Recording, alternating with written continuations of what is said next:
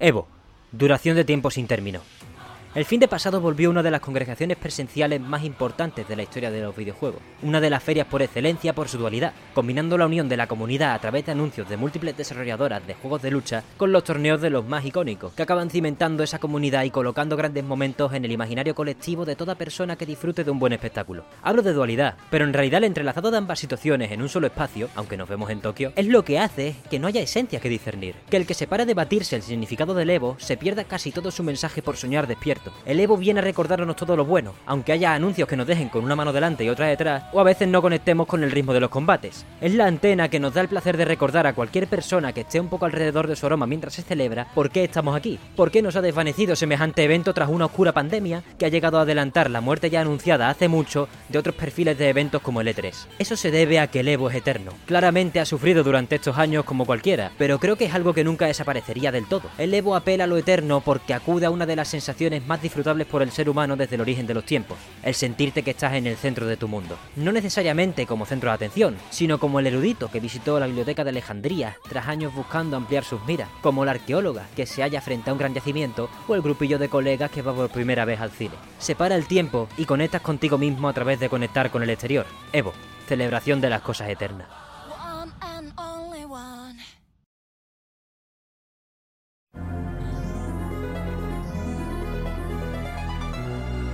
Muy buenas, bienvenidas, bienvenidos a Mesón Sol, programa de videojuegos que no esperabais que comenzase de esta manera. Yo tampoco, la verdad, pero se debe a que esta semana me encuentro yo solo. No he podido cerrar un invitado para esta semana porque he estado tratando cosillas para el programa siguiente, que es el número 20, por cierto, muchísimas gracias por hacernos llegar hasta aquí, hasta un vigésimo programa, casi nada. Aunque bueno, todavía hay que grabarlo. Y para el siguiente también, y cerrando cosillas ya de cara a, bueno, a una estabilidad más cómoda, en tanto que todo se normalice con el comienzo de las clases de nuevo y con la vida cotidiana, que al final nos permita pues tener un esquema más regular sin tener que forzarnos a ello. De momento yo creo en realidad que los únicos cambios que va a haber respecto a otros programas, teniéndome aquí solo nada más, es esta pequeña introducción que he querido hacer, esta suerte de monólogo que dura un minuto y poco, y la duración.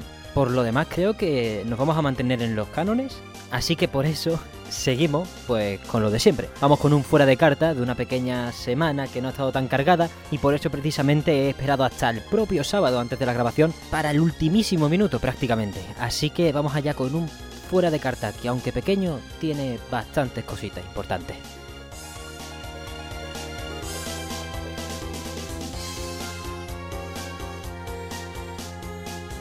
Fuera de carta, tenemos primero un bloque de retrasitos. Embark Studios, el estudio formado por exmiembros clave de DICE y dirigido por su CEO Patrick Soderlund, atrasan Ark Riders a 2023. Dicho esto, su proyecto, del que tenemos poca información, un shooter en primera persona por equipos, Project Discovery se lanzará al mercado antes que dicho juego. Quizás coge el relevo en 2022, pero tampoco está seguro porque no tiene fecha. Marvel's Midnight Suns se va a 2023, pero esto solo se aplica a sus versiones de PlayStation 5, Xbox Series y PC.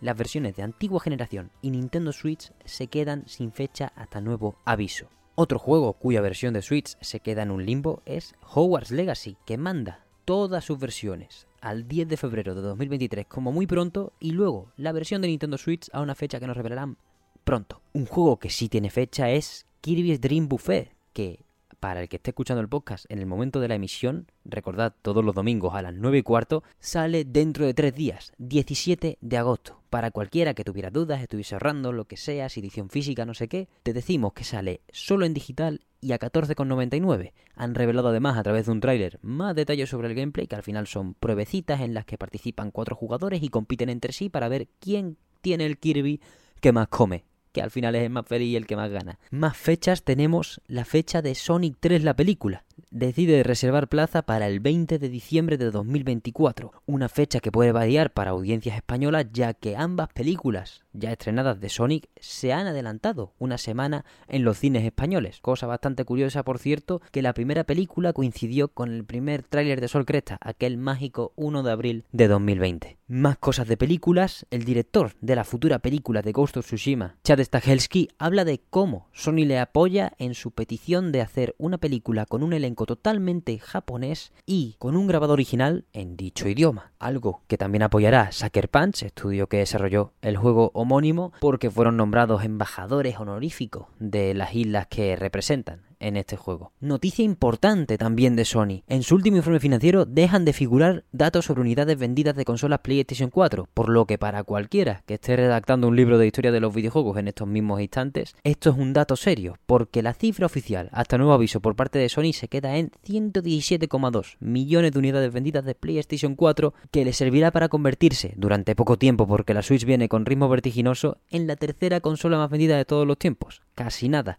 para la mandamás de la generación pasada. Tenemos más cifras porque ha habido una llamada a inversores de Take-Two, la empresa matriz de Rockstar, y precisamente nos centramos en esta desarrolladora porque tenemos cifras de sus dos vacas sagradas. Red Dead Redemption 2 ha llegado a 45 millones de unidades vendidas en todo el mundo y GTA V, que ya compite solo contra sí mismo, pues alcanza los 170 millones de unidades vendidas, vendiendo la friolera de 5 millones en los últimos 3 meses. Por último, la única noticia que ha conseguido que he conseguido al aplazar un poco este fuera de carta es que ha habido un THQ Nordic Showcase, el cual, como noticia más destacada, yo me baso al final en el gusto de la gente, porque la mayoría de juegos ni los conozco, ha habido uno de Bob Esponja por ahí, se ha confirmado uno de South Park, pero no se ha enseñado nada, pues es el remake de Alone in the Dark. Yo no soy de survival horror en general, pero sí tenemos datos muy interesantes, que es que el escritor de esta obra será Michael Hedberg, también escritor de Soma y de Amnesia, de Dark Descent, que uno no está dentro del género, pero sí sabe que son dos de los referentes de los últimos años en este género. Luego, la historia será original, pero contendrá lugares, personajes y temáticas relacionadas con la trilogía original dentro de esa renovación en la historia, sí se mantienen clásicos en un gameplay fiel al survival horror. Y además, lo que más me gusta de todo este repertorio de noticias o de novedades es que el juego será desarrollado por un equipo formado por veteranos de la industria y nuevos desarrolladores. Una mezcla que a mí siempre me parece que hace cosas muy muy buenas.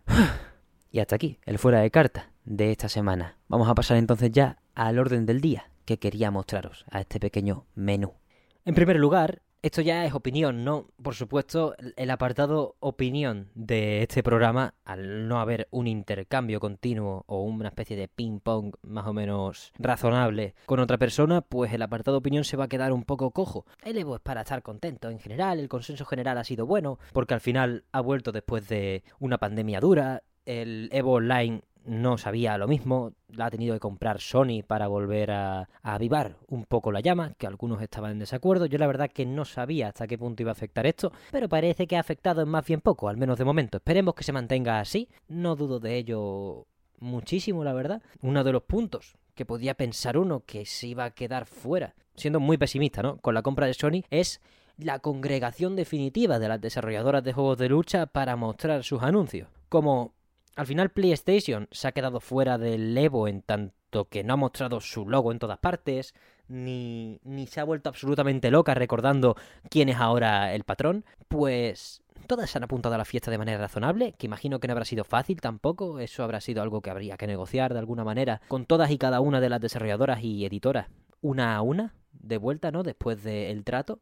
Pero bueno, lo importante eh, hoy al menos es que todo se desarrolló de manera ideal y tenemos una gran cantidad de anuncios que no he dividido en bloques especialmente. La verdad que podemos dividirlos en sensaciones, ¿no? Que nos dejaron los anuncios. Primero, los anuncios me, me mola. Yo si estuviese en el estadio también gritaría si viese esos anuncios, pero desde la banca, pues te puedo decir que bueno, pues el anuncio se queda un poco cojo como anuncio y hablo de dos en concreto muy importantes. Primero, esa presentación por parte de SNK a través de arte conceptual. Es más, uno solo, y enseñando distintas secciones del mismo dibujo de un nuevo juego de Fatal Fury o Garou, que me mola, ¿no? Por supuesto, Garou de los más icónicos juegos de lucha de, todos los tiempos. Y por eso pienso que merecía un poquito de gameplay y si no esperarte al año que viene. Si no lo tienes no hay que apresurar las cosas.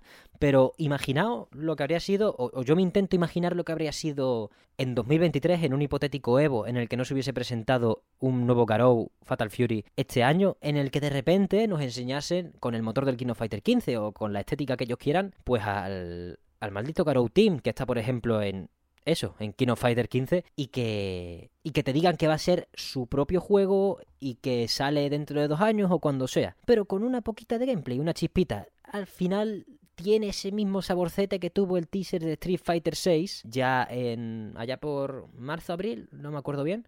Abril, ¿verdad? Eso, el de Street Fighter VI al menos reveló una información adicional más allá de que el juego está en desarrollo, que es verdad que es mucho más sorpresa que esté en desarrollo un nuevo Fatal Fury Garou que, que un Street Fighter VI, porque Street Fighter VI era una obviedad que iba a acabar llegando, pero sí que se queda cojo cuando me enseñas un concept art y al final me dices que le hemos dado luz verde a un Fatal Fury Garou y te falta poner unos pulgarcitos arriba y un, y un fueguito, que es lo que uso yo para responder a colegas en WhatsApp. Pero bueno, al final todos cómodos porque es un anuncio que, se agradece y, y bueno, pues SNK ha cedido a la canita de decirlo antes de tiempo para que no se les filtrase, porque es verdad que no se filtró en ningún momento, y soltó ya la bomba para que, bueno, aunque sea menos dulce el momento del gameplay, ya estemos un poquito con los dientes largos y deseando ver qué nos acaban trayendo.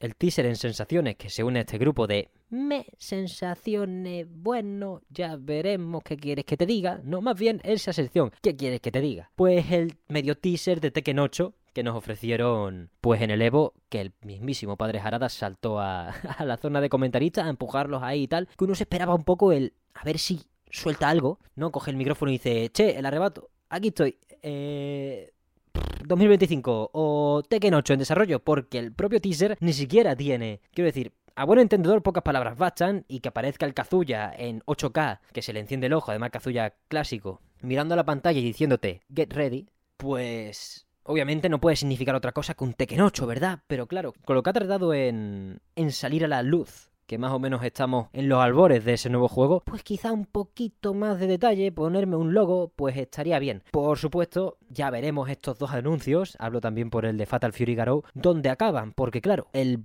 riesgo de enseñar poco, asumiendo que tienes poco o nada hecho, es que todo se diluye en el tiempo. Ya conocemos a Harada con su Street Fighter by Taken, que según últimas declaraciones de hace un montón de años, eh, por Dios. Pero según últimas declaraciones, llevaban hecho el 30% del juego a saber por dónde está. Le deseamos suerte, pero vaya, es verdad que es difícil, es difícil estar a tope con estos anuncios más allá de en el propio momento en el que ves al Kazuya o ves el póster, que la verdad que es bastante bonito. Creo que lo voy a usar para este programa, de hecho, el póster de Fatal Fury Garou que, que usaron para decir que luz verde chicos, ya nos vemos dentro de Dios sabe cuándo. Porque claro, King Fighter 15 acaba de salir también, así que hay que entenderlo. Si dieran una fecha muy próxima, que lo dudo que esté tan próximo, pero si la dieran y de verdad el juego estuviese en la, en la rampa de salida, jodería bastante quizá las ventas del King Fighter 15, que como quien dice ha salido en febrero o en marzo de este mismo año. Precisamente en el siguiente bloque del que podemos hablar, el de más revelaciones para juegos que están por salir, es Street Fighter VI. Ha aprovechado el Evo para anunciar dos nuevos personajes, Kimberly como nueva incorporación, nuevo personaje totalmente en la franquicia, y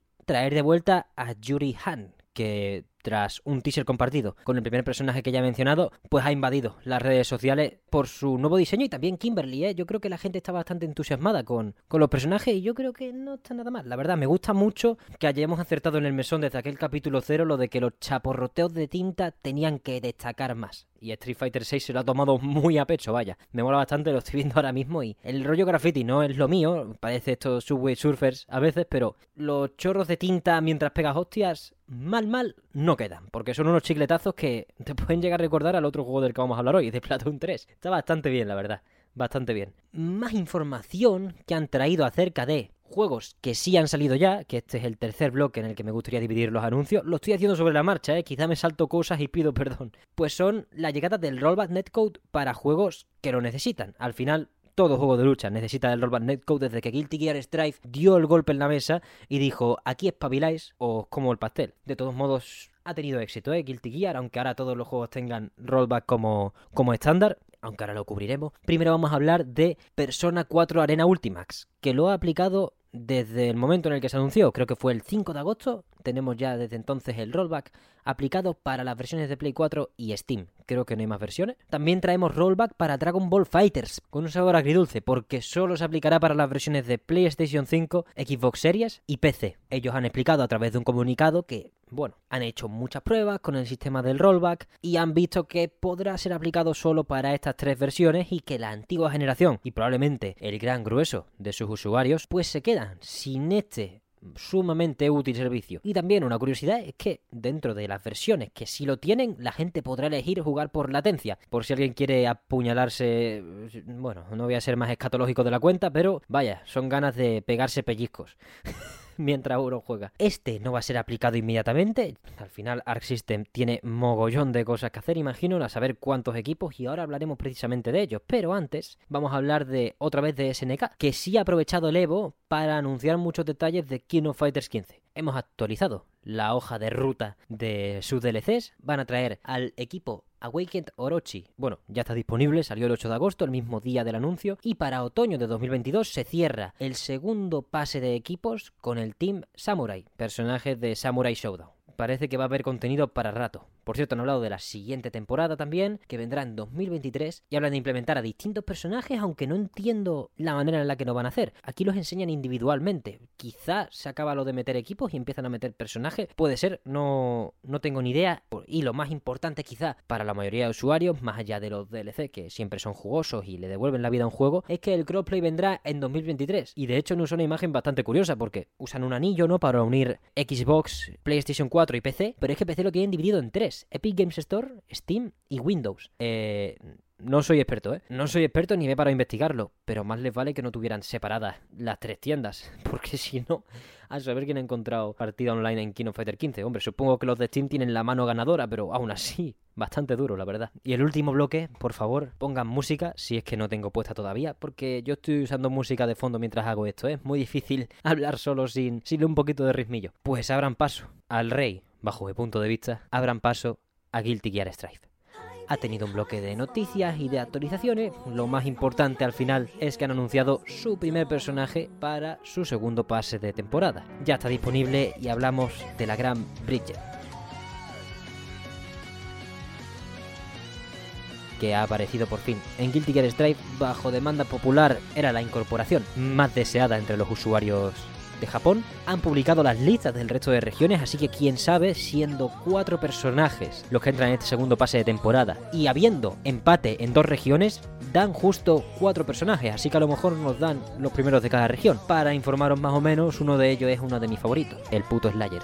así que ojalá se cumpla esta pequeña predicción, que la verdad que pues sería a gusto para todos, ¿no? Sería un movimiento no populista bajo mi punto de vista, sino joder, los jugadores están aquí pagando, los que más pagaron, pagaron 60 euros por tu juego, luego 20 o 25 por el pase de temporada número 1 o 80 por el juego más el primer pase de temporada y ahora están pagando 25 por este segundo pase que trae un personaje menos a priori. También es verdad que en Fighter Z se aventuran siempre a meter personajes extra por allí y por allá, así que quién sabe lo que puede llegar a pasar con Strike. Pero de momento estamos pagando 25 lereles o 7 sueltos por Bridget y 3 más. Que la verdad que los vale porque vaya pedazo de personaje Bridget, os recomiendo a todos que miréis su historia, su modo historia en el arcade de, esta entrega.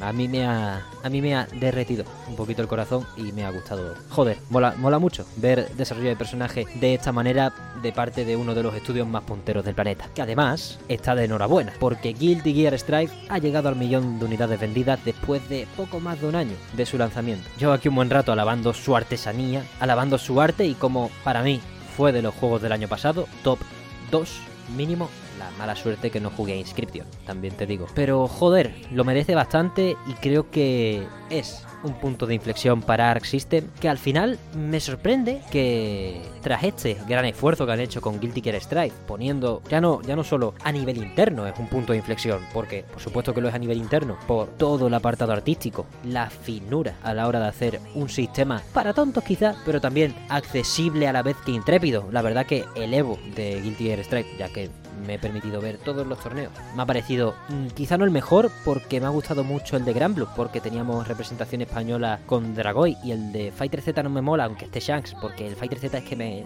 me, tambalea la cabeza. Cuando te cogen con un combo y te meten 40 golpes y ya se acaba el combate, me, me es complicado conectar con eso y sí me es más fácil conectar con Guilty Gear Strive donde hay a veces más alternancias y sobre todo jugando online con gente menos experta, véase yo en la planta 9 mm, con Ino, pues sí hay más alternancia, no es todo combo larguísimo ya obviamente los profesionales pues saben apurar, pero no es tan fácil en Guilty Gear Strive. Va más de calcular los tiempos bajo mi punto de vista, ¿eh? sin ser yo sin ser yo experto en juegos de lucha. ni mucho menos. Y por otro lado, lo que iba a decir a nivel externo, pues la revolución del rollback y que ha sentado un estándar de calidad muy tocho en el resto de juegos de lucha. Quiero decir, eso, lo más tangible ahora mismo que es la implementación de este sistema para el juego online, yo creo que si desde Street Fighter 3 Third Strike se plantaron las cosas y se dijo que las cosas tenían que ser así como mínimo a partir de ahora, yo creo que Guilty Gear Strive ha marcado otro peldaño, un peldaño por encima en ese aspecto. Bajo, por supuesto, mi punto de vista y al final cada uno tiene sus juegos de lucha favoritos y yo, por ejemplo, a mí los juegos de lucha por equipo rollo Fighter Z o los Marvel vs. Capcom no son santos de mi devoción del todo. Cada uno pone los peldaños donde quiere, pero más o menos consensuado si es que Street Fighter 3 hizo eso y para mí Guilty Gear Strive lo ha hecho en nuestra, en nuestra época. Así que en realidad no puedo dejar de recomendarlo. Y es por eso que me sorprende la entrevista. El CEO de Arc System, aprovechando el Evo, Minoru Kidoka, quiere que la compañía o quiere que el estudio sea menos pasivo a la hora de interactuar o colaborar con propiedad intelectual de terceros. Lo ha explicado, en realidad es verdad que los datos que hay sobre la mesa acerca de Guilty Gear Strive te dirían que ese tirón que tiene la IP original propia de, de, Arc System y de Daisuke Shiwatari, padre. Podría aguantar seguir haciendo lo suyo más suyo, pero sí que ha dado una buena explicación en que la expansión de los juegos de lucha o de la comunidad es a través de la propiedad intelectual y ahí poca razón se le puede quitar. Y es lo que les da la pasta para al final, pues la IP propia, echarle coraje y acabar, acabar haciendo un producto de calidad, que eleve las apuestas tanto en ventas, de colaboraciones con otras propiedades intelectuales, como de la propia. Así que al final, bueno, tampoco han dicho que se vayan a vender a toda moto, como le pasa a veces a Platinum, que tiene muchos juegos licenciados y al final es muy difícil coordinar todos los proyectos y que todo salga bien. Espero que no, porque no sé cómo ha estado DNF Duel, pero si ha habido una buena recepción, es normal que el amigo Minoru quiera seguir por esos derroteros, aunque espero que no olviden al bueno de Soul Bad Guy.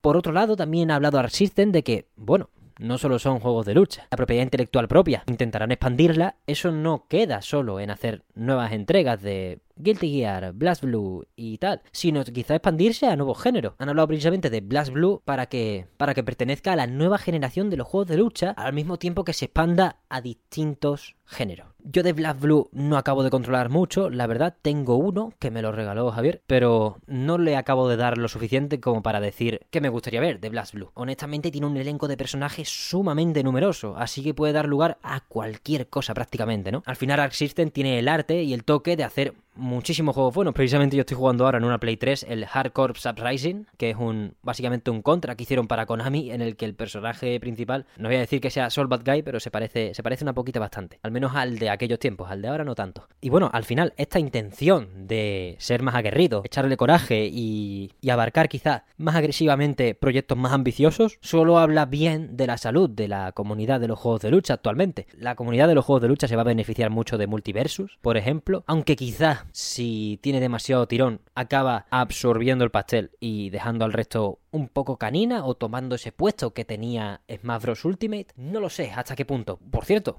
aunque no estuviese en la carrera oficial o en el plantel oficial de, de torneos, Multiversus estuve en el Evo y con premios en metálico bastante jugosos. Recomiendo a cualquiera que se pase a mirarlos, pero vaya, recibió pasta hasta el top 48, si no recuerdo mal. Lo miré, lo miré hace unos días y, joder, si Multiversus o Warner viene con esa intención de agarrarse a la gallina de los huevos de oro, ahora que están con el pifostio todavía del desmembramiento con Discovery, la unión, que si HBO Max se va para acá, que si Discovery Plus se va para allá. Un lío en Estados Unidos que a nosotros nos tocará en 2024 o 2023 tardío, por ahí, pero que al final hace que una compañía se mueva de una manera u otra. Al final Warner tenía solo Mortal Kombat, que ha estado en este Evo, por cierto, pero enhorabuena, por cierto, a Scorpion Prox y a Nicolás de de la comunidad de Mortal Kombat, porque han quedado... Voy, voy, a los hispanos no por nada, sino porque son los que me van a, me van a entender. Pero enhorabuena Scorpion Prox y a Nicolás por sus chilenos, por su increíble actuación en, en Mortal Kombat 11. Uno ganando, Scorpion Prox, y otro con un seguro que dulcísimo bronce. Que vaya, me mola, me mola que haya cada vez una comunidad más global en, en los juegos de lucha y ganadores más diversos. Precisamente la lista de Mortal Kombat incluye varios, bastantes más países de los que me imaginaba. Y tampoco son muchos,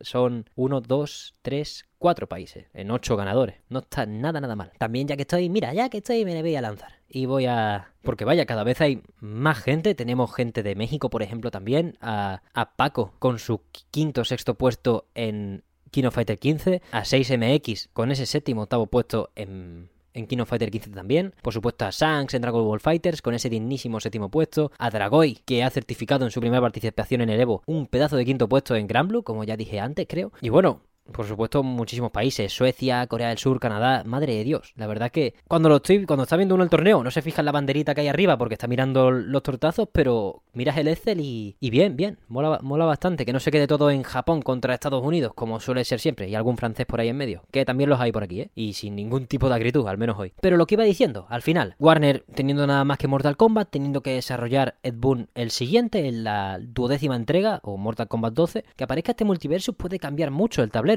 porque al final la gente no esperaría un auge de esa magnitud tras el broche de oro de Smash Bros. Ultimate con Masahiro, esperemos que descansando y, o pasándola bien, seguro que va a llevar va a llevar a varias compañías a tomar decisiones, no a largo no a corto plazo quizás, pero joder, yo no creo que sea el camino el free to play para los juegos de lucha, pero lo que acaba de hacer Multiversus es bastante tocho y esperemos que sirva para poner más a los juegos de lucha en el mapa, a todos, y no para hacer de agujero negro y succionar a la comunidad hacia el, bueno, el juego que dé más visitas, el juego que dé más dinero o el juego que tenga más posibilidades de buscarte la vida por ahí. También es verdad que si Warner sube las apuestas con Multiversus, el resto de desarrolladoras deberían permitirse subir las apuestas con sus respectivos juegos y con los premios en metálico en sus juegos, porque al final estamos hablando de obras que venden millones de unidades, la que menos pues vende cientos de y joder, el Evo es el máximo torneo y si puede haber algo criticable quizá es eso, la pasta que reciben muchos ganadores que al final, pues seguro,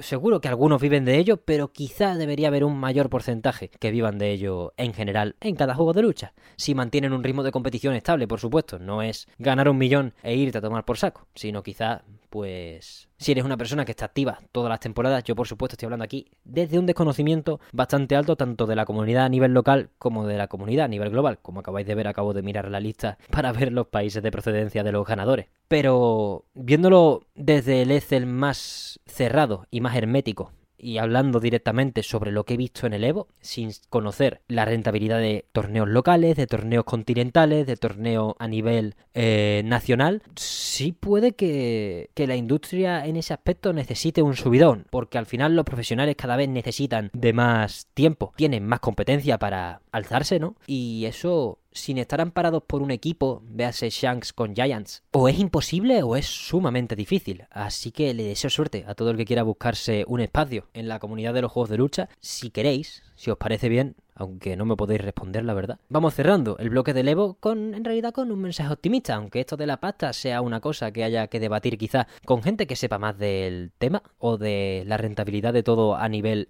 anual, ¿no? A lo largo del año, porque quizá si tienes un trabajo aparte, pero solo, te, solo tienes que ir al Evo, pues es distinto a tener que clasificarte a través de los torneos regionales, nacionales, etcétera, que te cogen mucho tiempo y ya entonces esto se convierte en tu rutina, etcétera, etcétera. Es interesante, por eso no quiero desinformar de ninguna manera y simplemente plantear la duda que tengo, que es que ¿cómo será vivir para un profesional de los juegos de lucha? Ya veremos, pero a lo que iba, el Evo nos ha demostrado una vez más que los juegos de lucha están sanos, en tanto que hay comunidad, hay pasión y hay gente pidiendo darle aún más caña a futuras entregas y a las actuales, que las temporadas tienen que seguir siendo ambiciosas para retener a esa comunidad y al final pasarla a todo el mundo bien en el grado que quiera. Por ejemplo, yo llevo sin jugar al Guilty meses, pero me encanta ver de vez en cuando vídeos musicales, eh, la historia del Guilty otra vez. Bueno, de vez en cuando una pachanguilla sí que se echa uno, pero ya no es a saco. Pero aún así, las comunidades siguen activas. Por ejemplo, pues los espectadores en activo en el Evo, que ha sido uno de los más vistos de la historia, sino el que más. Más de 800.000 horas vistas, teniendo en cuenta que ha tenido solo 29 horas de emisión, es bastante tocho. Ha tenido picos de espectadores de 200.000 personas, precisamente en Guilty Gear Strive, que ha sido el torneo más visto. Así que muchísimas ganas de seguir siguiendo a esta gente y que se añada gente a la fiesta como Multiversus y esperemos que todo se mantenga estable para todo el mundo y que todos crezcan dentro de sus predicciones o de sus pretensiones, siempre dando buen contenido a la comunidad, como de momento están dando. Así que nada que objetar. Pasamos al siguiente tema, Splatoon 3 Direct este miércoles. ¿Qué ha pasado? Yo estoy en una nube.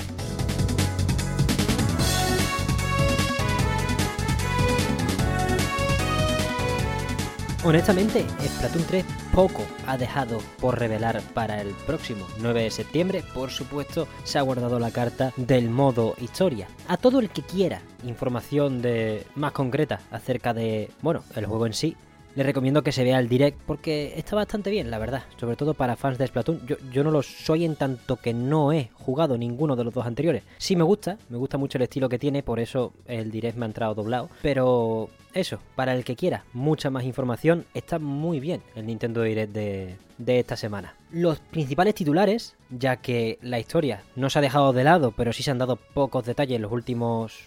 Durante dos minutos. No en los últimos, pero sí durante tres minutos quizás. Es que tendrá menos de mundo abierto de lo que uno se podía esperar con los primeros trailers. He visto mucha estancia relativamente con además con sus cúpulas y todo que no delimitan el espacio no tienen por qué delimitar el espacio directamente de que el Inkling pueda llegar allí a donde está a los límites de ella pero sí que parece un pelín más enfrascado de lo que pintaba aquellos trailers con el desierto, con el Inkling moviéndose en tren. Pero bueno, esto es solo una sensación que quizás simplemente están enseñando esas estancias más cerradas que va a haber, aparte de lo que ya enseñaron en su momento. Dicho esto, donde más se han centrado es en el modo online y en la experiencia con la comunidad en general. Va a haber muchísimo mapa, de hecho, han dicho que van a meter más a lo largo del tiempo a través de actualizaciones. Bueno, al final es, tiene una dirección de arte celsa y se han querido centrar mucho en los, los cosméticos, los diseños de las armas. La verdad que todo está...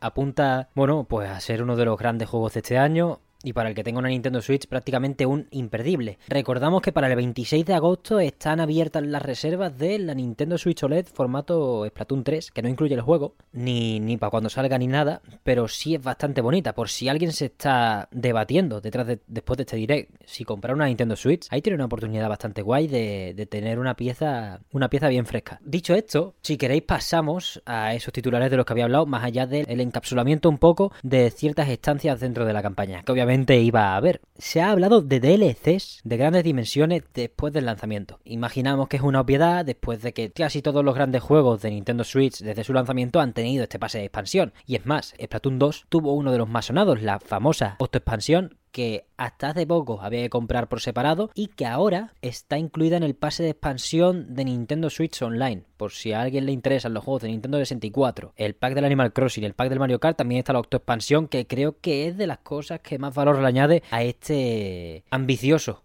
pago, cuanto menos. Yo la verdad que no lo pago. Prefer preferiría pillarme Splatoon 2 y la expansión. Pero por si alguien está ahí pagando mensualidades, que sepa que tiene esa pedazo de expansión que además trae peso en la historia y un nuevo modo de juego, la Salmon Run. Por cierto, hablando de la Salmon Run, es uno de los modos de juego que vuelve. Ya se explicó, se han enseñado jefes nuevos, se ha enseñado un jefe definitivo que aparece cada cierto tiempo. No es, no es seguro que vaya a aparecer. Cada cierto tiempo hay una chance de que lo haga. Parece que se va a complejar bastante este modo de juego, que ya era bastante guay. Y los modos básicos se mantienen. El 4x4 conquistando territorio con la pintura y las, los festivales, los Splatfest, van a pasar a estar eh, con tres equipos. Porque han presentado al nuevo grupo de los informativos que le da cañita a los grandes eventos de Splatoon. Y son tres. Estamos hablando de el clan Surimi. La verdad que lo de los nombres en Splatoon 3 es una cosa, es una cosa maravillosa, porque vaya, tenemos en el clan Surimi son ahora tres miembros, por eso va a haber tres equipos en los Splatfest, que no sé si lo he dicho antes. Una mantarraya gigante llamada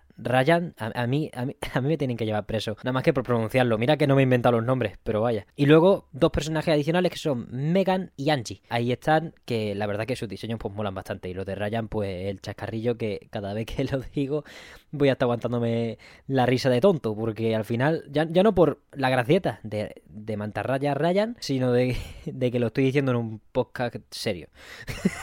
Entonces se me va, pierdo, pierdo totalmente la perspectiva, absolutamente. Dicho esto, es muy importante destacar que dentro de poco probaremos este Splatfest y no solo los que vayan a comprar el juego, un, un, grupo en el que me podría llegar a incluir, sino que, y tomen nota, la noticia de la semana quizá, bajo mi punto de vista, es que podremos probar de 10 de la mañana a 10 de la noche, hora peninsular española. Como haga los cálculos con otros países, me equivoco seguro, así que miradlo ustedes, por favor. Tendremos 12 horas para participar en el Splatfest el 27 de agosto de este mismo año, un día antes de mi cumple, para darme el debido homenaje y bueno, traeros las sensaciones al mesón, porque por este motivo voy a tener que grabar otro sábado. La verdad que vamos a tope estas tres semanas, primero está grabando solo en un sábado, la que viene y la siguiente por la prueba de Splatoon 3. Pero bueno, así ya cerramos todo, todo lo que hay por cerrar. Es más, incluso tendría que grabar para esa semana un programa y dejarlo programado porque me piro en septiembre a principios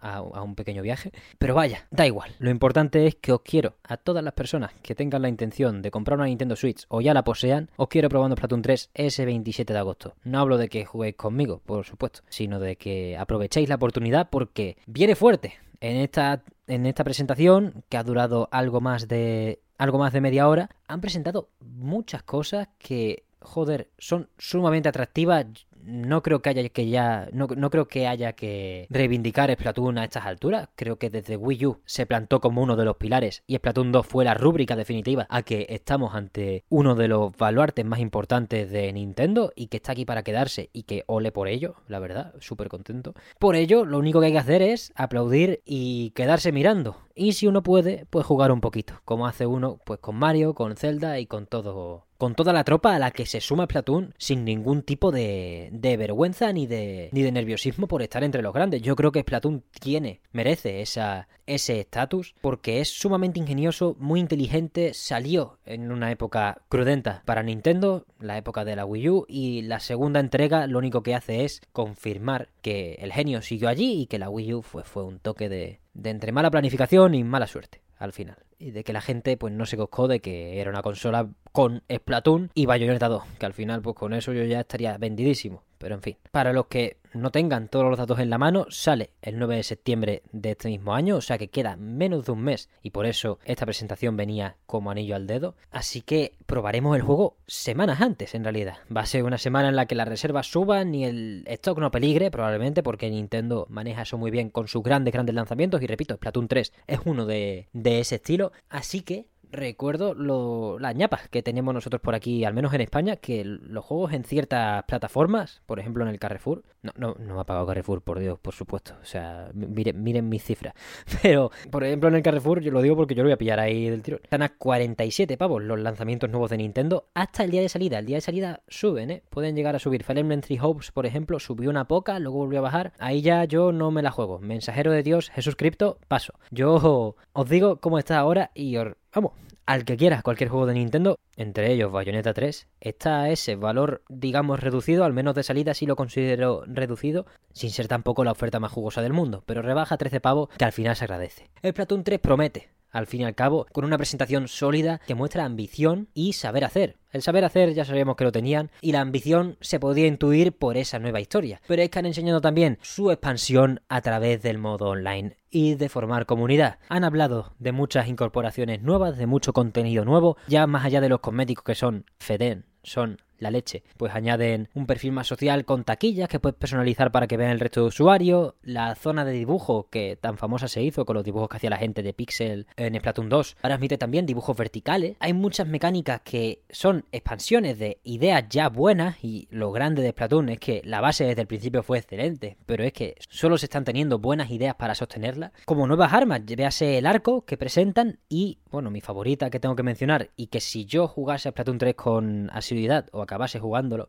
con esa frecuencia, la esplatana en inglés, que joder, esplatana, tío. Ya os podéis imaginar lo que es una esplatana, pero básicamente es una katana de pintura, que es una brocha gorda, bueno, brocha gorda no, perdón, es una esponja muy gorda que hace de hoja y la tinta es obviamente el filo de esa hoja. A mí me parece una chaladura de unos niveles brutales porque al final la azotintadores en español Azotintadores no me sonaba bien leído, pero lo acabo de decir y me mola bastante. La azotintadores es un puto pepino. Porque os explico, no, es una, no se queda en arma cuerpo a cuerpo. Al final, en un shooter, pues las espadas suelen tener desventaja, excepto en que en este caso suelta las clásicas, eh, como en el Mother of Many, aunque acabo de usar un ejemplo de un juego que no mucha gente habrá jugado, pero que cubrimos en el mesón. Por cada atajo que da la espada sale proyectado un arco y entonces al final es daño a distancia también. Sin meterme en cosas de balanceo y tal, parece que hace bastante más daño cuerpo a cuerpo, así que esas, esos tajos serán bastante. Esa laceración que hace hacia adelante, estilo entre comillas y salvando la distancia, Nier Automata, se ven bastante bien, la verdad. Ha añadido también potenciado eh, nuevas habilidades que se cargan a lo largo de la partida. En fin, que el nivel de contenido es excelso. Y para entrar en. Para no entrar en muchos detalles, por si alguien, yo que sé, quiere llegar fresco a Splatoon 3 sin spoilers y no va a jugar este Splatoon 3 World Premiere el 27 de agosto a las 10 de la mañana, hora peninsular española, pues solo decir que yo creo que cualquier persona que tenga mínima ilusión por este juego se va a ir bastante satisfecha. No es que hiciera falta este direct para descubrirlo, pero joder, es que es tocho, tío. Es muy tocho lo que tenemos entre manos para este 9 de septiembre. Que por cierto, se me había olvidado destacar. Han metido un juego de cartas en el Platoon 3 y eso sí que me da igual que le parezca a alguien un spoiler. ¿Qué es esto, tío? ¡Qué guapada! Lucha territorial. Una especie de... La verdad que no sé lo que es. bueno, en realidad es más sencillo de lo que parece. Más de 150 cartas a tu disposición que representan distintas formas que toman dentro de una cuadrícula en la cual te enfrentas a otro jugador, cada uno en un extremo, intentando poner el máximo de formas posibles ocupando el máximo número de cuadraditos de la cuadrícula posible. Al final es el modo clásico de Splatoon, conquistando, conquistando terreno con una pintura, pero a través de cartas, uno para uno y con esa cuadrícula más marcada que dejará más claro o más visiblemente claro quién vence. Lucha car territorial. Así que nada, nos vemos el 27 y si no, pues el 9 de septiembre y hasta el infinito. Pasamos ya entonces, con vuestro permiso, al juego de la semana, que es uno medianamente conocido para todo el que se haya visto la parrillada. Hablo ni más ni menos que de... bueno, ya lo vais a escuchar. El 21 de febrero de 2013, tanto en Japón como en Europa, salía para PlayStation 3 y Xbox 360 uno de los mejores juegos de Platinum Games. Dirigido por Kenji Saito, uno de los espinos más prolíficos de una licencia de Konami de todos los tiempos, se daba a conocer o salía al mundo, porque en realidad ya se había dado a conocer a través de diversos trailers y presentaciones, como una muy cutre en el Tokyo Game Show de 2011, quizá, y ponía sobre la mesa pues unos conceptos sumamente liberadores dentro del género del hack and slash, al que pertenece y de la acción en general en realidad. Estamos a 13 de agosto de 2022, hemos pasado su noveno aniversario con locura y mamá, cuán vigente sigue siendo, qué buena aventura es, cómo no se puede dejar de recomendar.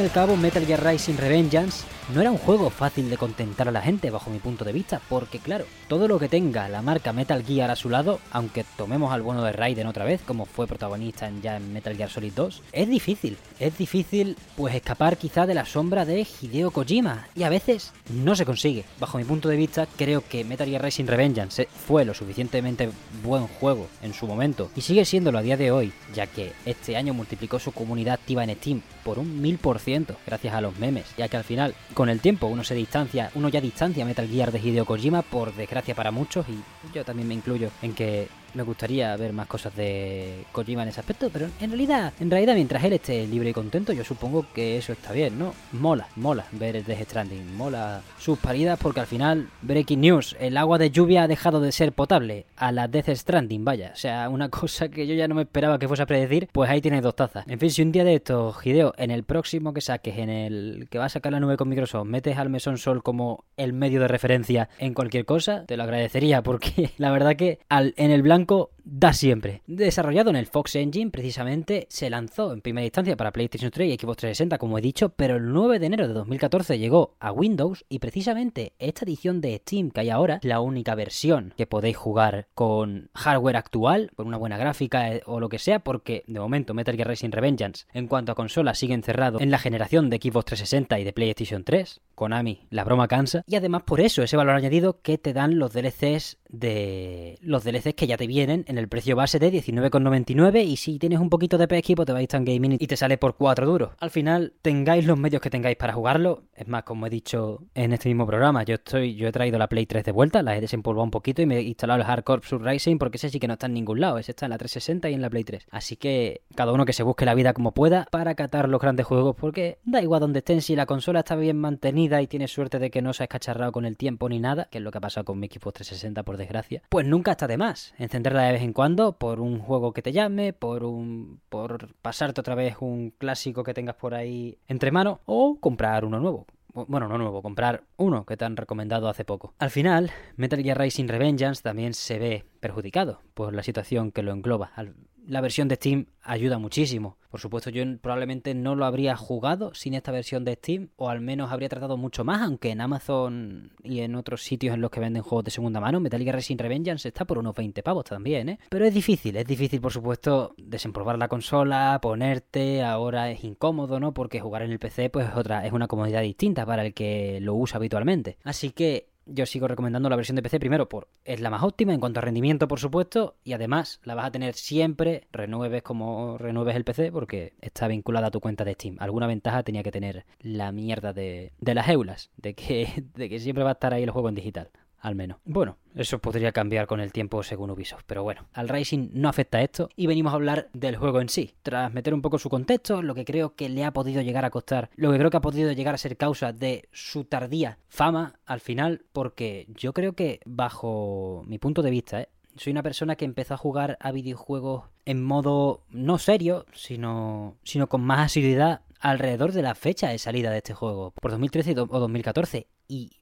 joder, era un crío, ¿no? Y probablemente no me enteré de muchos otros grandes lanzamientos. Pero Metal Gear Rising Revengeance nunca me acabó de destacar. Yo creo que sí tuvo su recepción merecida, pero joder, es que es tan bueno que me alegro mucho de esta segunda juventud que prácticamente yo considero juventud en general, primera, porque de verdad que la gente se ha metido a tope en la cresta de la ola y no es por pocas razones. Los memes, por supuesto, hacen que tú entres, la historia alogada hacen que tú entres, pero lo que hace que te quedes y lo que hace que al final en simultáneos, en jugadores simultáneos haya, haya llegado a haber más de 3.000 este año, es que es un juego intachable. Bajo mi punto de vista es un juego intachable. Tiene un par de misiones que me cuestan un poco más. Siempre la misión 2 de Metal Gear Racing le voy a tener algo de tirria, si no recuerdo mal es la segunda. Pero no los grandes momentos, sino el resto del juego realmente es una aventura mágica. Sobre todo cuando aprendes, por supuesto, el parry. Porque ese es uno de los puntos de los que quería hablar con Metal Gear Racing Revengeance. Y es que al menos para mí, ha sido mi escuela de parry. Yo no he dado parries en mi vida. En Dark Souls 1, el único parry que di fue al win, al jefe final del juego. Uno o como mucho dos, para, para hacer las cosas bien. Luego me puse a rolear y perdí la cabeza. No sé hacer parries. En Dark Souls 3, ni te lo comento. Cero. En Elden Ring, ni está ni se le espera. En Bayonetta, hasta que no he jugado a Metal Gear Rising, cero patatero. En Bayonetta 2, un montón después de jugar a Metal Gear Rising. No hay más. Para mí, no hay más en ese aspecto. El tutorial, la, agilidad con la que te explican las cosas, eh, Metal Gear Rising, es sumamente agradecida. Ya no por el tutorial principal, que está muy bien para introducir mecánicas que se deberían haber copiado mucho eh, a lo largo de los años, porque llevamos nueve años desde el lanzamiento de Metal Gear Rising Revengeance y aún no he visto otro juego, si existe, decídmelo. No es que yo me haya puesto a buscar mucho, ¿eh? Pero no he visto otro juego con el parkour automático que tiene. Me parece una genialidad. Los juegos de Platinum son conocidos o archiconocidos por, los más grandes al menos, por su vistosidad mecánica, en tanto que si pillas maestría, las cosas se van a ver sumamente bonitas. Con que pilles un poquito de maestría ya se van a ver las cosas muy bonitas. Se me ocurre, por ejemplo, muy rápido Vanquish, que no requiere de tanta habilidad tochísima, excepto para los desafíos tácticos, los cuales me costó un riñón pasarme, pero todo queda muy bonito, con una cámara lenta y un tío que se desliza ametrallando robots, por supuesto. Es de los juegos que más fácil te pone el disfrutar de el movimiento, el diseño de nivel y pues los comportamientos de los enemigos, al fin y al cabo. Bayonetta, por supuesto, requiere bastante más maestría para tú poder ir por ahí como Pedro por tu casa, gustísimo, pegando, matando demonios, haciendo del platino puro, pero vive de esa misma base de, mira, como aprendas un poquito, vas a ser el rey del mambo y no vas a sentir nada igual prácticamente en otra factura, en, juegos de otra factura. Por ello Metal Gear Rising al principio puede ser un poco chocante, puede ser un poco chocante unas milésimas de segundo, ¿eh? Pero puede ser un poco chocante que haya parkour automático, que el tutorial te deje muy claro cómo es el parry, pero luego no sea tan fácil de hacer en, en, los niveles normales, al menos bajo mi punto de vista, por supuesto. Ahora que ya lo he más o menos dominado, diría que no, pero sí recuerdo muy bien, diría que no es tan difícil, pero sí recuerdo muy bien mis sensaciones iniciales que eran bastante pesimistas y taciturnas, la verdad. Era una cosa que yo decía, puff, como este juego viva mucho el parry, a lo mejor no me lo paso. Y es verdad que te puede llegar a hacer sentir eso, pero el consejo que puedo darle a todo el que, el que se atasque en un juego de este estilo es que se asegure de que está jugando en la modalidad más fácil. Aquí no hay medallas ni titulitos por pasarte el juego a la primera sin vida, con vida, el platino puro, el bronce, el plomo del pobre Enzo. No hay medallitas. Por supuesto, las medallitas te las da el juego, pero ¿qué importa? tú vienes a disfrutar de tus cosas. Y por supuesto, Metal Gear Rising Revengeance, como todos acá en Slack que se precie, tiene un sistema de calificación de la C, no sé si hay D, no he llegado, no, he llegado a sacar una D nunca, creo, pero de la C o la D a la S, ¿verdad? Pasando por la B y la pero no importa. En realidad tienes que aprender a jugar al juego en algún momento. Entonces no puedes proponerte a ti mismo sacar una S y reiniciar todo el rato en las fases que te que se te atraganten en un principio. Eso es algo, eso es tener una idea bastante equivocada de cómo se deberían jugar la mayoría de hack and slash, al menos para disfrutarlo. Es por eso que recomiendo jugar Metal Gear Rising Revengeance para como uno de tus primeros juegos de acción o hack and slash, es muy fácil, o en fácil, no sé cuál es el modo más bajo. Pero en el que no tenga un autoparry, eso para empezar, para aprender a utilizarlo, creo que yo lo jugué en fácil y fue una experiencia muy satisfactoria porque el parry era mucho más accesible y tenía una ventana más larga. Y así ya en la siguiente, pues tú vas subiendo la dificultad a tu gusto, poniéndotelo en normal o en dificultades más altas. Recomiendo lo mismo para Bayonetta y para Bayonetta 2, por supuesto, y para todo juego que se te atragante. Aquí no venimos a buscar las dificultades ni, ni el desafío hasta cierto punto. Por supuesto, una de las de los alicientes principales de los juegos de Platinum es que tenemos esos desafíos, ese Oye, ha faltado dos segundos para conseguir el platino en, la, en el apartado de tiempo de esta fase en este momento reinicia y tal. Que por cierto, como Bayonetta 3 no tengo un botón de reinicio, no sé a quién voy a matar, pero vaya, dos entregas que se sirven del tirón a un botón de restart al darle al menú de pausa, como el que tiene Metal Gear Rising Revengeance, y dos entregas, Bayonetta 1 y Bayonetta 2, que no tienen nada parecido, te tienes que ir al selector de capítulos, a la pantalla de título y darle a continuar luego. Atajos, en ese, en ese aspecto atajos, porque al final la persona tiene que aprender a jugar lo más rápido posible. Y yo al restart de Metal Gear Rising Revengeance no le he dado más veces porque, vamos, porque me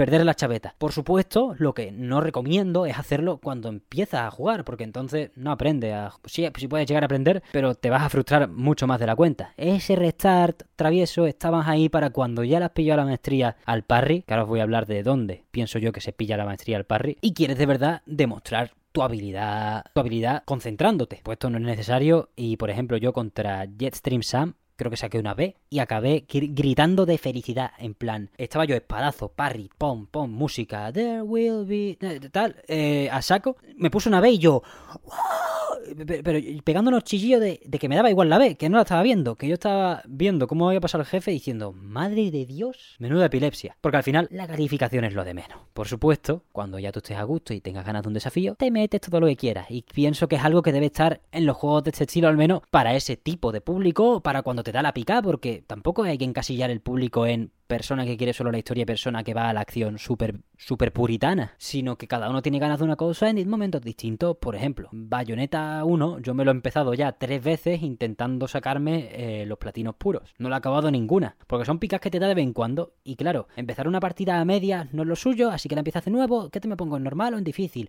Empieza el debate filosófico de lo que merece la pena y lo que no merece la pena. Al final lo que importa es que te lo pases bien. Y yo me habré jugado unas 200 veces el primer nivel de Bayonetta 1 y no me lo paso mejor en ningún lado del planeta Tierra prácticamente. Por ello, Metal Gear Rising Revengeance se ofrece como tu misericordioso maestro para enseñarte a clavar ese dichoso parry que quizás se te ha atragantado durante mucho tiempo. Estoy aplicándolo mucho a mi situación individual. Por supuesto, siendo una persona que ya domina los juegos de acción y ha jugado juegos del estilo, Metal Gear Rising Revengeance es otro joyón que tienes que jugar y una de las imperdibles de este de este género. Y tú ya pues vas con tu, con tu modo difícil, con tu modo lo que quieras, a saco, a lo que dé. Pero sí me gusta el, la parte que tiene Metal Gear Rising Revengeance, de eso, de que tiene un botón de reiniciar para probar tus ambiciones mucho más fácilmente y rápidamente, que el parry en el modo fácil tiene una muy buena ventana para aprender a implementarlo ya no solo en Metal Gear Rising, como he dicho, sino en el resto de juegos, a mí me ha ayudado mucho a aprender a disfrutar de los juegos de acción, sobre todo por su capacidad de dejarte hacer lo que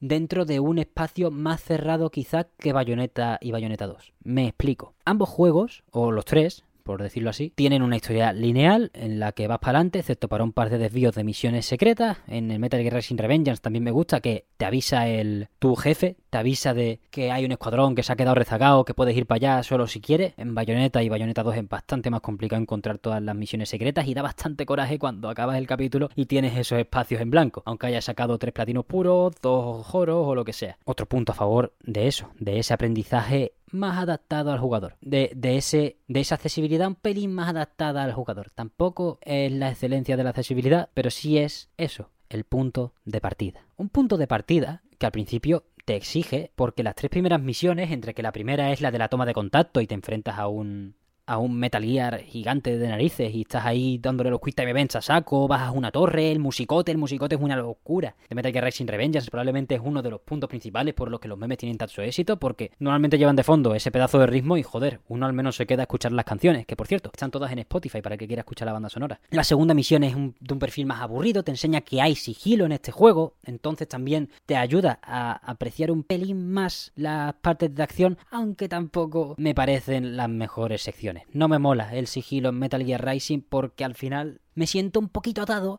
ya que yo conocía Platinum antes que a Metal Gear Solid, y entonces cuando oigo Platinum oigo acción, acción y buen gusto. Entonces cuando me obligas a caminar, a esquivar la cámara, a evitar a los gorilas esos enormes de cojones, porque yo todavía no tengo la habilidad suficiente como para enfrentarme a ellos en combate, entonces tengo que ir por las rejas, por donde sea, pues me siento más violentado de la cuenta. Yo entiendo que para un fan de Metal Gear sí fue algo más sensato poner ese sigilo con su clásica caja de cartón, que al final acaba entrando muy bien. Pero al principio, si vienes como alguien que espera el juego de acción de Platinum para pa'lante, pa'lante, pa'lante, pa'lante, pues sí choca ese segundo nivel porque el jefe, el perrete tampoco es el de lo mejorcito. Esas secciones de sigilo me molestaron un poco más de la cuenta. Yo, imagino que más de la cuenta porque verdaderamente cuando ya lo rejugué por segunda vez sí las noté más ágiles en cierto modo. También porque ya me había acostumbrado a ellas y, y las secciones de acción se me atracantaban menos por lo, que, por lo que no tenía que reiniciar tanto para sacar una buena puntuación. Así las secciones de sigilo eran simplemente pasillitos entre comillas o estancias en las que uno se relaja, destensa y simplemente toca, toca la estica hacia adelante. Dicho esto, sí me parece. dicho esto, aunque me haya reconciliado levemente con estos niveles de sigilo, me siguen pareciendo que pueden llegar a sobrar en, en bastantes casos. Aunque el juego te quiera recompensar por hacer las cosas en sigilo. Por supuesto, Metal Gear, supervisado por Hideo Kojima, aunque no dirigido y diseñado, va a tener toques de su estilo. Por supuesto, primero para respetar la obra original y segundo porque él, él,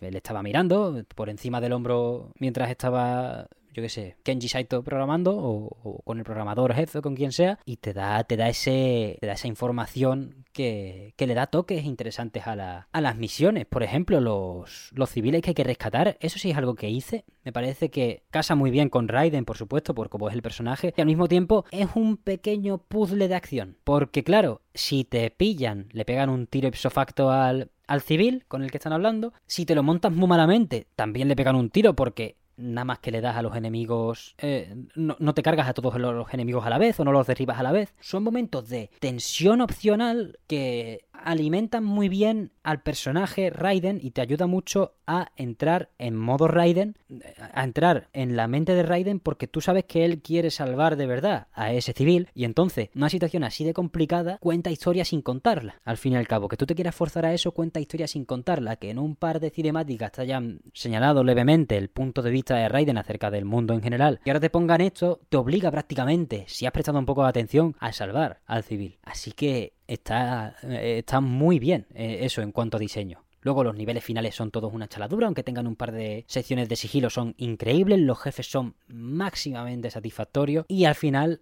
como casi todo, como casi siempre en los juegos de Platinum, la historia es lo de menos. Aunque la historia es buena, y mucha gente la ha comparado, yo no lo he jugado, así que no sé si es en plan coña o en plan en serio, a Stranger of Paradise Final Fantasy Origin por la terquedad de su personaje protagonista, comparable a la de Raiden. No, lo he jugado, así que no puedo decirlo. Por lo que al final nos quedamos por la acción, la historia nos hace gracia un par de veces y el diseño, pues está acertado en la mayor parte del tiempo. Una cosa importante es que cuando acabamos estas misiones que sí se hacen bola, como ya había dicho y había entrado a hablar de, de la lentitud de ese sigilo, es que llegamos a la misión de Monsoon quizá el jefe más importante de Metal Gear Rising, porque es o aprendes el parry o te vas para casa. Es un enemigo con múltiples ataques súper punzantes, súper seguidos, en una misma dirección, muy importante para aprender a asimilar el parry, que te pone sumamente desquiciado en, en, los casos en los que hayas llegado hasta allí sin usarlo o sin tener mucha idea de cómo aplicarlo. Es el maestro más duro que te vas a encontrar, al fin y al cabo, pero es el que te va a dar la llave para que el resto del juego sea bastante más delicioso. Porque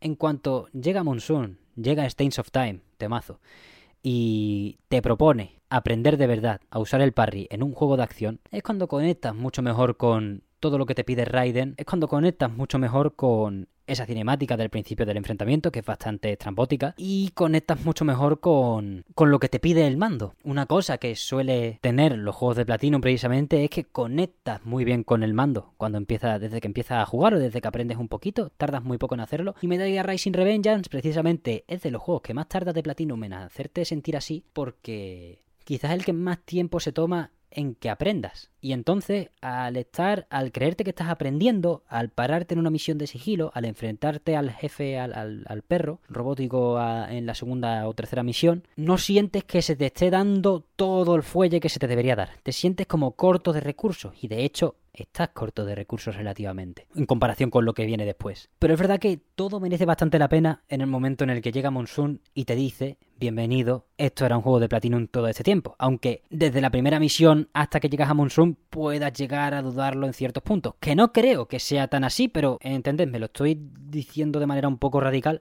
para que se entienda que hay un pequeño bache en, esa, en, en ese intervalo y que al final el disfrute, la rejugabilidad, las ganas de jugar el DLC de Jestring Sam y todo lo que engloba Metal Gear Rising Revengeance, pues llega prácticamente a partir de ese momento a partir de ese enfrentamiento contra Monson que es sumamente satisfactorio en cuanto le pillas el truco. Por supuesto, antes de... La verdad que me he liado a explicar y no he explicado las mecánicas principales del juego, pero al final encarnas a Raiden, un espadachín que tiene, que tiene un diverso abanico de combos, los cuales le van a llevar a muchas cosas. Primero, a una acción velocísima en la que puedes despedazar a los enemigos prácticamente a tu gusto y luego al modo espada, en el que vas a poder rebanar libremente los cuerpos de tus enemigos. Me explico. Es muy importante derribar en este juego a, tus, a, tus, a tus rivales. Prácticamente muchos de Platinum es una de las mecánicas esenciales, aprender a dejar en el aire a tus enemigos para poder jugar con ellos a tu gusto. En Bayonetta se hace para mantener el combo en el aire, ya como en, como en Devil May Cry, pero en Metal Gear Rising Revengeance se hace para activar una cosita que es ese modo espada, que se hace con el gatillo izquierdo, si no recuerdo mal, pones toda cámara lenta, como marca de la casa, y empiezas a pegar cuchillazos con el stick, es decir, en diagonal en las direcciones que quieras con el otro stick, no el de avanzar, sino el de mover la cámara, o, o con botones para hacer tajos verticales y tajos horizontales directamente respecto a la visión. Es un momento de suma libertad y de suma recompensa, al fin y al cabo, porque clavar un buen combo, y al final acabar cortando en los pedacitos que quieras, y cuando digo los que quieras son los que quieras, a tu rival, y si lo haces de buena manera, acabar recogiendo su núcleo y recuperar tu vida y recargar la barra que te posibilita activar este tiempo activar este tiempo brujo entre comillas es cuando se abre una de las puertas principales que va a hacer que te quedes en Metal Gear Rising aunque haya un bache un pelín menos pronunciado de lo que os estoy haciendo ver en los dos en el segundo y el tercer nivel de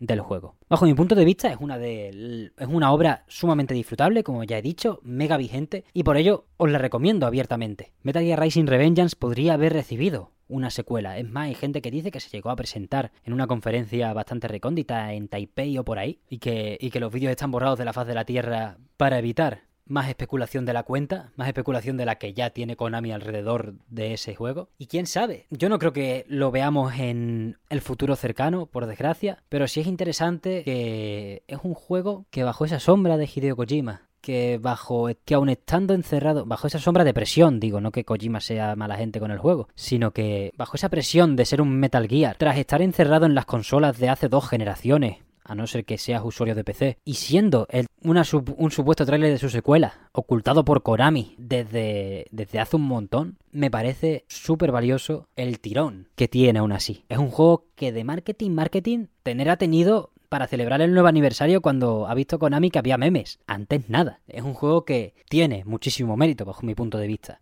la sombra de Kojima en cuanto a cumplir expectativas, que se haya quedado encerrado dos generaciones atrás en cuanto a los usuarios de consola, y que al final hasta la mismísima Konami tenga una leyenda urbana detrás de cómo han borrado el tráiler o el teaser de su segunda entrega, supuesta, hace de Metal Gear Rising un imposible maravilloso, porque al final está aquí multiplicando por mil. Su comunidad activa, ya ha bajado un poco el suflé porque eso fue hace unos meses, pero siendo un hito de este año, por supuesto, para la comunidad videojugadora, ramplando en las secciones de arte, de de, bueno, artistas online que les gusta, que al final pues ven sus diseños y es un tío con tacones de metal, que es un cyborg. Quiero decir, mejor no se consigue. Y Jetstream Sam es más de lo mismo, pero con una coleta y una sonrisa brillante. O sea, estamos en un tope bastante tocho. Y al final ha sido un juego sumamente rescatado por la comunidad. Por la comunidad. Ni sus creadores pueden hablar de él porque es propiedad intelectual de Konami y el juego está desarrollado por Platinum Games. Ni su editora quiere hablar de él porque estamos hablando de esos vídeos borrados supuestamente. Ni su supervisor le importa una mierda. El Fideo que va a querer hablar si está con el, con Microsoft haciendo su, su nuevo juego en la nube. Tan oculto y a la vez tan agradecidamente encontrado. Y no por el bien del juego, sino por nuestro bien. No olvidemos que Metal Gear Rising Revengeance existió un 21 de febrero de 2013 y un 9 de enero de 2014 para PC. No lo olvidemos porque honestamente, pocos juegos desde entonces le echan la pata en su género y necesitamos que se mantenga ese, nivel de excelencia. Pocos juegos mantienen esa finura a la hora de entretener y de pasarlo bien, porque la historia, ya sabemos, eh, o sea, me estoy acordando de la risa de Raiden en, previa al enfrentamiento de Monsoon y es que de verdad que ya a partir de ahí no hay justificación posible. es muy buena, es muy graciosa. Muy graciosa en tanto que es estrafalaria. Y por eso no podemos perderlo. En fin, creo que podemos cerrar ya. Hoy no le tengo que preguntar a nadie si echamos ya la persiana. Así que hasta aquí el programa de hoy. Muchísimas gracias por llegar hasta aquí. Pasamos ya, entonces, a la rápida despedida esta vez. Nos podéis ver en YouTube y nos podéis escuchar en Spotify, Evox y Acast. Cualquier sugerencia, cualquier comentario acerca de Metal Gear, Splatoon, el Evo, lo que queráis, o lo que os haya parecido la introducción esta que no se va a volver a repetir en mucho tiempo, son comentarios del más grande valor y nos los podéis lanzar a través de cualquiera de las vías oficiales. Twitter, Instagram, TikTok, a ver si espabilo y retomo el TikTok, que, que es difícil cuidar tantas redes a la vez. A lo mejor me cojean un par. Los comentarios de Evox, los comentarios de YouTube, estamos en todas partes. A vuestro absoluto servicio. También nos podéis mandar sugerencias a través de nuestro coffee. Tenemos ahí para que nos echéis unas perrillas y cuando queráis. coffee.com barra mesonsol para acercaros a la hucha. No me queda nada más que agradeceros de nuevo vuestra imprescindible presencia y, y escucharnos en el programa de hoy. Muchísimas gracias por todo, una vez más, y nos vemos la semana que viene.